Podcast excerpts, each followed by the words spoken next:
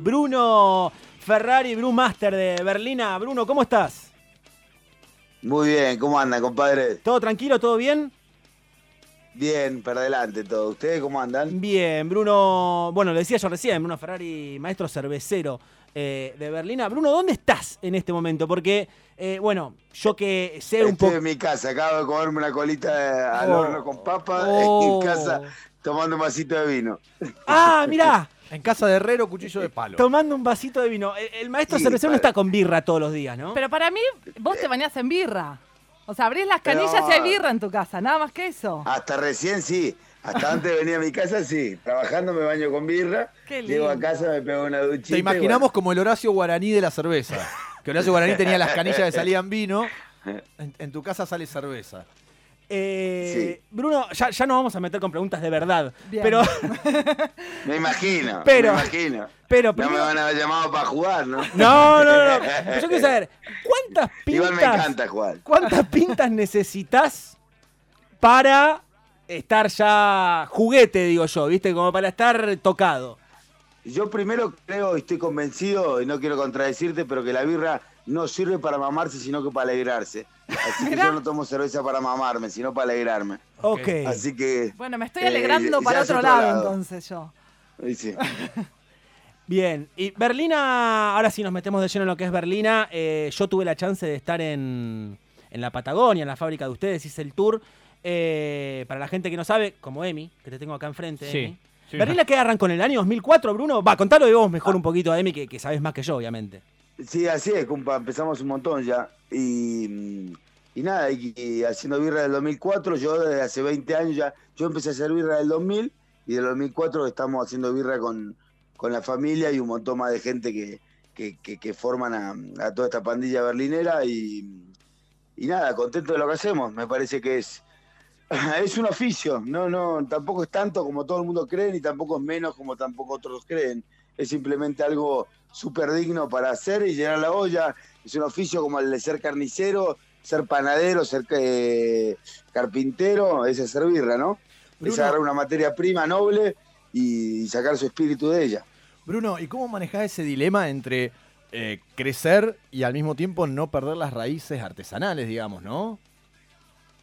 Eh, no, haciendo siempre lo mismo, ¿no? Y cualquier cosa que se incorpore en la fábrica tiene que ser para ayudarnos y para, para mejorar la calidad y no para, para, para buscar un volumen sin, sin que sea por mejora continua, ¿no? O sea, cualquier cosa que incorpore en el producto o en el proceso es para que mm, mejore de calidad ante todo y después va el volumen.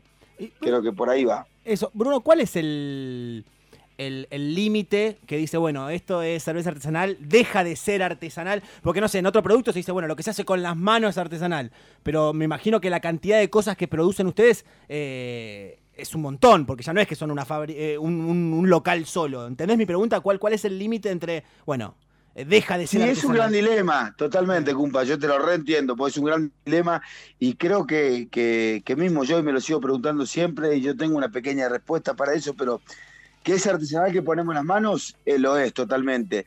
Y lo creo que lo que, dif- lo que diferencia entre, no sé si conocen ustedes a William Morris, Sí. es un hombre, bueno, William Morris, es- él es nuestro, nuestro héroe en todo este movimiento, que él empezó un movimiento craft, craft and arts, que fue en la, en el, en- al fin del siglo XIX, con la revolución industrial en Inglaterra, y el tipo lo que, por lo que lo que peleaba contra las industrias era con esa, esa cuestión de estandarizar las cosas y hacer las cosas en series e iguales, y el tipo creía en las cosas que son únicas y repetibles.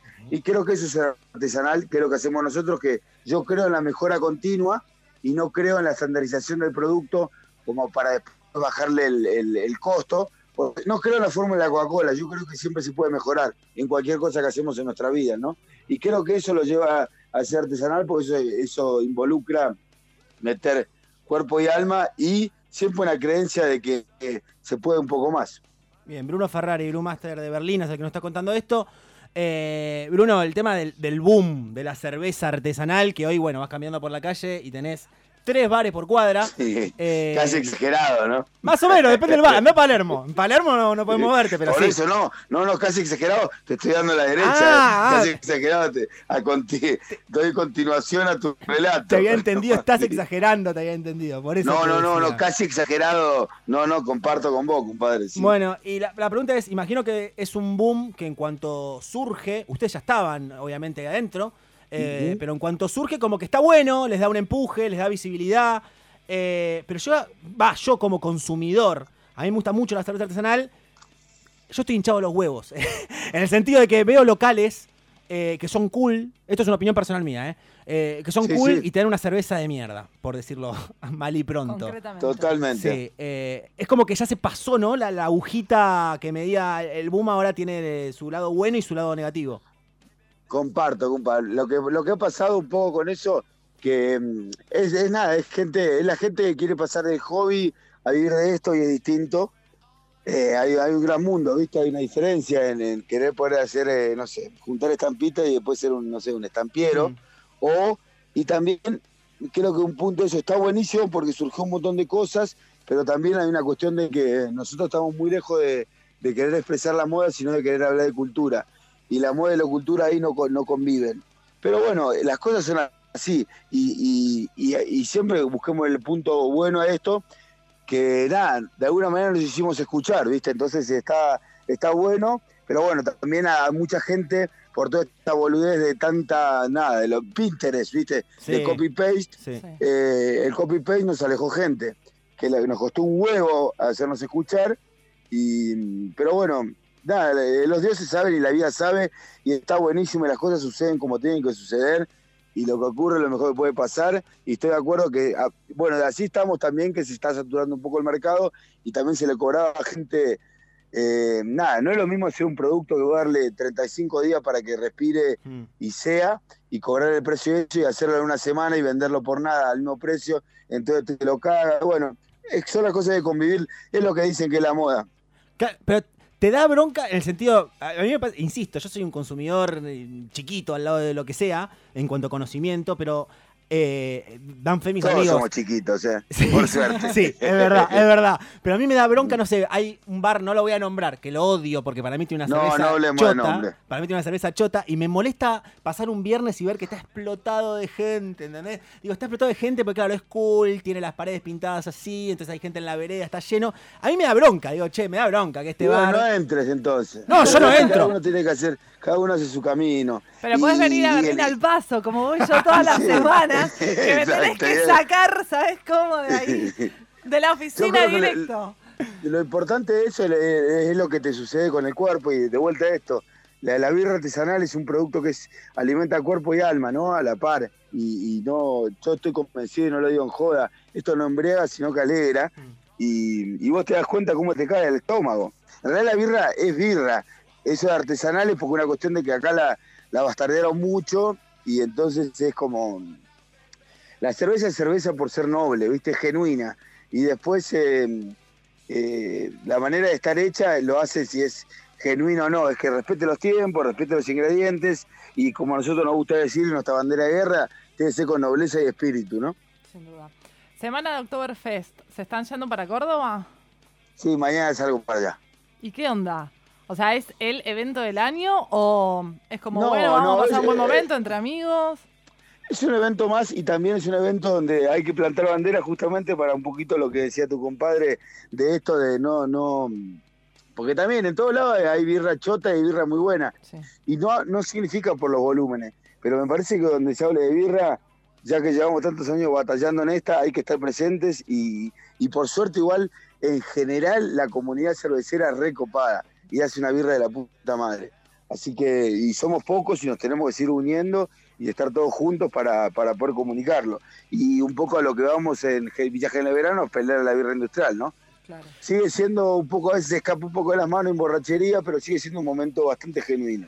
Bruno, y te hago una pregunta. ¿Argentina cómo viene posicionada, digamos, respecto a otros países? ¿Has conocido birras de otros países, birras artesanales? Y, y cómo ves eh, Argentina, mismo el producto que hacen ustedes en ese contexto? Bien, yo creo que venimos muy bien. Ahora últimamente nos pasaron bastante los, los vecinos, que está buenísimo, todos los vecinos latinos. nos han pasado porque nosotros, bueno, tuvimos varios años que no pudimos meter muchos insumos para acá Claro. y equipamiento. No significa que esté bien ni mal, ¿no? Es una realidad nomás. Eh, y entonces nos han avanzado un poco más, pero yo creo que, que todavía esa es la parte divertida. Me parece que, que, que se está por, por expresar y se está expresando la voz latina haciendo birra, ¿no? Y eso es algo que creo que el mundo entero lo, está ansioso y ávido de escucharlo. Y bueno, y esa es nuestra responsabilidad. Y, yo creo a la columna vertebral del planeta Tierra entre una de las cuantas, si no la primordial, que es, que la cordillera de los Andes. Así que mm, las aguas que salen de acá son, son aguas dignas de- de ser transformadas en espíritu, ¿no? Y ahí en esa estamos. Bruno, recién decías que nos pasaron los vecinos, en- eh, entre comillas, ¿no? Pero. Eh, Brasil está haciendo una birra de la puta madre, lo ves en cualquiera de las competencias. Antes nos, nos afanábamos Claro. la medalla y Brasil está andando muy bien. Argentina también está andando muy bien, ¿eh? estamos todos andando muy bien, pero Brasil está andando muy bien, Chile está andando muy bien, eh, Colombia empezó a despertarse un montón, México también, Paraguay empezó a tocar un par de tambores. igual está buenísimo, yo creo que, que, que esa es la movida, yo creo que acá lo que nosotros tenemos que empezar a buscar es identidad propia, ¿no? Porque los concursos son alucinantes, porque es una manera de, de mostrar técnicas y, y- y entendimiento y conocimientos, pero después hay que empezar a sacar cervezas propias de cada región, ¿no? Porque ¿Cómo no es lo mismo. ¿Cómo Sí. se te ocurre? Por ejemplo, hoy creo que probé una capu- de capuchino, ¿puede ser? Pensé que lo Sí. estabas retando. ¿Cómo No. se te ocurre? No, ¿cómo, cómo, o sea, cómo se te ocurrió esa Me maravilla? a pedo todos los días, No, no, jamás, jamás. Nací para eso, creo. Eh, ¿Cómo se les ocurre decir, bueno, quiero una cerveza que tenga este gusto más parecido a esto? O sea, ¿cómo es el proceso creativo? A mí, me- a mí últimamente lo que, me, lo que me ha pasado después de muchos tiempos es homenajear cosas. Entonces, a, a partir de homenajear cosas, de homenajear a mi mujer con una birra, homenajear a mi hija, homenajear a, a mi perro, homenajear a una amistad, homenajear a una banda de rock, homenajear a un café como su capuchino. Sí. Es, entonces, es homenajear a algo y de ahí empezar a, a, a nada, a homenajearlo y jamás copiar, sino que interpretar cosas, ¿no? Te damos permiso para hacer la cerveza simplemente imperfectos. Cuando quieras, ¿eh? Podés El nombre es bueno, ¿eh? pero yo creo que, que todas están homenajeadas a ustedes sí, bajo ese nombre. El nombre está totalmente vinculado. Sí, sí. Eh, Bruno, recién hace un ratito nombrabas, hablabas de esa eh, batalla contra, contra la cerveza industrial, por decirlo de alguna manera. Eh, que Sí, claramente totalmente, ¿eh? fu- fue una trompada. No, no, no, no. Bueno, fue una, tro- es, es una batalla. fue una trompada a la pera, a, a la cerveza comercial, el auge de la birra artesanal, que de hecho ahora vemos, ¿no? Que están sacando IPA, Igual, pero APA, la gente sea. interesante como ustedes y nosotros que, que estamos más metidos en el nicho, ¿eh? Eh, para ellos es una trompada, pero si te voy es un 0,5%. Claro, el que para ellos en volúmenes es una, claro, es una cuestión de que les asusta más todo lo que puede llegar a suceder, más Claro. de lo que sucede Claro. en sí. Sí, que sí. igual sí, pero lo que puede llegar a suceder y el miedo, y la gente esta es muy inteligente y se anticipa a todas las cuestiones de que si el día de mañana este 0,5 se transforma en 3, puede ser, para esos números raros que hacen, es un montonazo. Hmm. Y, Pero mm, Y te iba, y te iba a consultar, relacionado con esto, eh, bueno, para, para- si hay gente que no lo sabe, eh, Quilmes sacó una cerveza, La Pinta de la Paz, colaborativa con Mesta Nostra, una cervecería artesanal muy buena, que salió campeona, ¿no, Bruno? Hace poco en, un- en una competencia. Bien. así eh, es. Bien, sacaron una cerveza colaborativa. Quilmes había sacado una publicidad que hablaba de la guerra. No sé si la vieron ustedes. La guerra con, con la cerveza artesanal y por eso la pinta de la paz que le dicen ahora. Esto revolucionó un poco. ¿no? El mundo artesanal con voces a favor y en contra, sin caerle o no a, Me- a, a Mesta Nostra. No me importa eso. Yo quería saber, uno, tu, tu postura, si te parece algo, "Ah, está bueno hacerlo, no sé qué, o, o no, nosotros no comulgamos No, con no, eso. no, nosotros no comulgamos con eso. Ok. No comulgamos por eso. Porque me parece que, mm, que, que si hay guerra no hay paz y, y no hay tregua, ¿no? Tal cual. Bien. Está, o sea, en el nicho de la cervecería de artesanal es un tema hot, ¿no? Ese se está hablando, digo, si Sí, tienen... usted está perdón, Hubo sí, no, no, no, no, no, eh, hubo comunicados, exactamente. Claro. Lean las redes. Cada cual igual su, igual, yo eh, con esto hago un apartado, que cada uno es digno de hacer con su culo lo que quiere, ¿no? Hmm. Entonces nadie está acá para juzgar a nadie y todo el mundo somos libres de hacer lo que se nos canta al orto. Así que eh, respect a, quien quiera hacer lo que quiera hacer con su juego y con su bandera, ¿no? Más que, Pero creo que, eh, que las banderas no se cortan. más que, más que claro. Eh, Bruno, ¿alguna cerveza que te haya salido pésima, horrible, pero que vos recuerdes y digas. Un montón, se tiran. Se tiran, no, no salen. Se tiran, se tiran y se aprende. Si más que nada yo me, me he confundido mucho más de lo que acerté. De a poquito voy acertando. Se tiran siempre. ¿Y te pasó también con algún estilo que no le tenías fe y te terminó siendo un elixir que vos digas, uh, esta, la verdad es que no le tenía fe y cuando la cociné quedó tremenda? No, pues yo no lo hubiese cocinado. Creo que todas son dignas de, de- de- de ser. No, no, no, no, no, no, Creo que. Igual de eso, lo, lo importante es. eh, Yo, lo, por lo menos, lo que. Mi escuela y mi manera. Yo viví tres años en Alemania, estudié Sí. allá. Yo, cada, cada- antes de sacar cada estilo, voy a los lugares de origen, ¿no? Ah, De hecho, el, el, el vier- eh, mañana sacamos una birra nueva que es una es una goce, que es un humilde homenaje al, al Atlántico, que es, eh, que es una birra con sal. Mirá, Mirá. Uy, qué Eh, rico. y sí, es fuerte. viajaste más que viajaste más que Marley, Bruno. No, no, por más profundo que Marley seguro. Pero más no, ni en pedo. Eh, cuando No habla- respeto a Marley, eh, por favor. No, cuando hablabas de Aparte, mira el Alemania, apodo que tiene.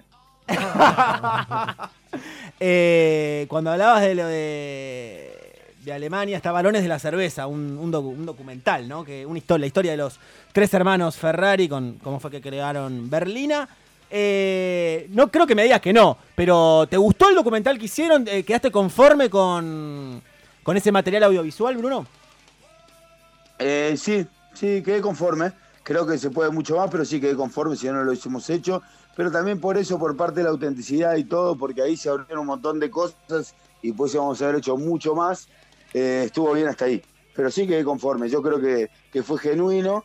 Eh, pero bueno, es un formato que de hecho ahora estamos haciendo otro- un montón de otras cosas bastante más profundas y hay que ver si, si salen. Pero sí, sí quedé conforme, claro que sí. Si no, no lo hubiese hecho. Somos libres nosotros.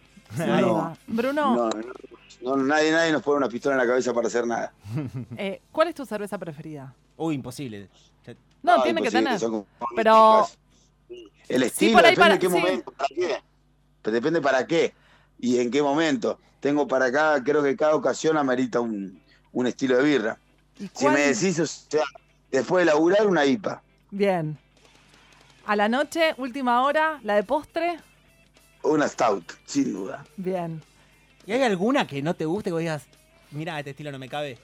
No, si no me caes porque todavía no lo entendí. Hay un montón, los, te- los te- los tengo, los tengo que seguir aprendiendo y entendiendo. Hay un montón, me he ido a, a ciertas cunas cerveceras en Bélgica Sí. que he probado cada birra que, que me culpa a mí de no, no hemos ido con mis hermanos y hoy nos empezó a gustar, pero cuando fuimos ahí no lo podíamos creer, estábamos en la cuna y cosas, si a vos te gusta, no, a vos tampoco.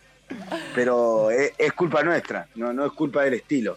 Bien. Es culpa, es como todo, es como cuando si uno era chico pero le gustaba el whisky, no es que el whisky no sea malo. Claro. Es porque no tenés edad, nene. Eh, Y, y Bruno, cuando arrancamos la entrevista nos decía que te estabas tomando un vino. ¿Por el lado del vino no te dio para hacer nada? ¿No te da curiosidad? Sí, un montón. ¿Sí? Hice un año, yo estuve un año después de este, estudiar en Alemania, viví tres años, viví un año en Nueva Zelanda estudiando vino. Estudié en Gissen Wines, ahí en Nelson, en la isla del sur, en el norte, trabajé en una bodega y no, me encanta, me encanta, es una cosa hermosa. Me gustan todas las bebidas espirituosas. Ok, genial. ¿Vino alguno en particular? Ya, ya recomendaste birras. ¿Algún vino en particular te gusta más? Sí, el Malbec acá en esta patria es este. Increíble. Depende en qué región. Si Sí. estoy en, si estoy en Alemania, en, en la zona de Bavaria, me tomo un Riesling. Si estoy en, depende en qué, en qué región estoy en, en la Toscana, me tomo un Chianti. Pero está- Depende, todo, a- me gusta, las cosas tienen que viajar lo menos posible para mí. estando acá en la patria chica, un, un Malbec de, de Luján de Cuyo, Sí, algo así. sí. Exacto. O sea, una bomba, pero re- redondo, redondo. Y también en Salta hay unos blancos que te, te parten la cabeza. uy, Todo, todo depende de- del suelo, la tierra. Me parece que el, que, que el respeto al origen es, eh, bueno, justo ahora que se viene aparte del respeto a los pueblos originarios, Mm. del 12 del sábado, Sin duda. Sí. es eso. O sea, respetando un poco la tierra es, eh, es, lo, es lo- es lo que hay, ¿no? Y que, No querer finalmente, perforarla, sino querer rascarla. y que finalmente el producto transmita eso, ¿no? Exactamente, ese. ¿Y el producto cómo lo transmite? Si la rascás, si no la perforás, ¿no? Claro. No quieras sacar agua de esta, pie- de esta piedra. Sin embargo, hay, hay agua en la piedra, pero no, la- no quieras sacar agua de esa piedra. Dejarlo como está. Bien, Bruno, te agradecemos muchísimo. No sé si habías terminado de cenar, si no ya se te enfrió todo, pero Sí, ya terminé. No, ya terminé. Si no los atiendo. No, mentira. Quiero, Primero la familia, ¿viste? quiero agradecerte a vos y a Ata, socio tuyo, que nos Grande, facilitó Ata, querido. esta entrevista. Los chicos de Berlín al Paso, ahí por el bajo de Capital Federal. Un gran lugar para pasar eh, momentos. responsable de que Marisa venga siempre alegre al programa. Exactamente. Bruno, muchas gracias por la onda. Te mandamos un abrazo. Ha sido un placer, chicos. Salud, Bruno. Arriba, y que viva la patria, ¿eh? Que viva, hasta luego, nos Un vemos. contenido exclusivo de Simplemente Imperfectos. Podcast.